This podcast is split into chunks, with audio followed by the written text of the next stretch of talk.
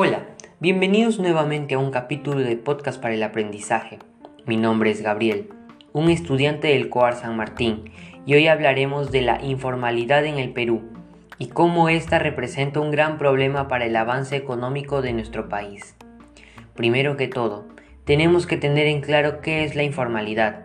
Según un artículo del Banco Central de Reserva del Perú, específicamente de Norman Loaiza, economista, interpreta lo dicho por Hernando de Soto en 1989, que la informalidad es el conjunto de empresas, trabajadores y actividades que operan fuera de los marcos legales y normativos que rigen la actividad económica. Aquí es donde nos preguntamos, ¿qué tan perjudicial puede ser la informalidad? En sí, la informalidad se caracteriza por ir en contra de las leyes económicas del país. Un ejemplo de ello al ser informal no se pagan tributos, acción que puede ser sancionada con multas, suspensión de licencias, permisos, entre otros, según la SUNAT.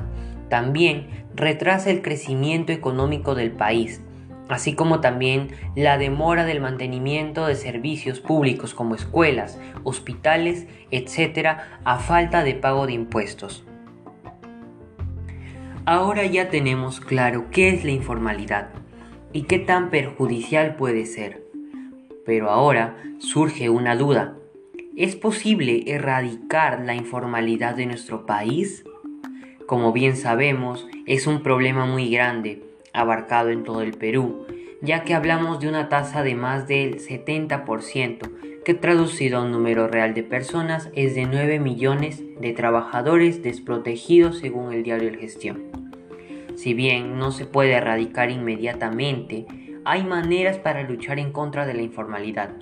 Por ejemplo, las grandes empresas del Perú que adeudan los pagos tributarios a la nación, si estas empresas pagaran más del 50% de sus deudas a la nación, el Ministerio de Economía podría destinar estos fondos mediante un plan piloto donde el ingreso económico sea fundamentalmente a las MIPES, de tal manera que el recurso económico vaya destinado al área de recursos humanos, en los cuales puedan incrementar de manera proporcional el salario mínimo y por debajo de lo mínimo al personal laboral, por ejemplo, obreros, constructores, etc.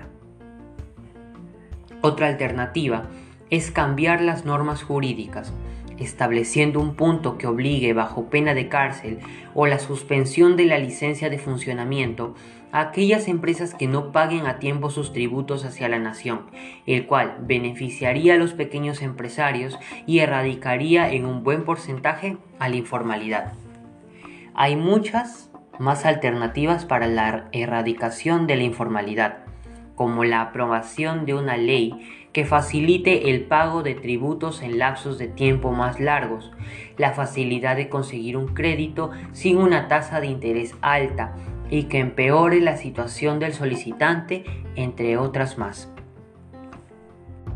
Somos un país que poco a poco supera sus dificultades y mediante el apoyo mutuo entre el Estado y la población se puede progresar debemos ser ciudadanos responsables, que respeten las leyes y que piensen en su bienestar y el bienestar de su nación, así como también contribuir a reducir esa tasa de informalidad y mejorar la calidad de ingresos que una persona pueda tener sin el riesgo de atentar contra su seguridad y libertad. Muchas gracias por escuchar este podcast. Espero te haya servido de mucho.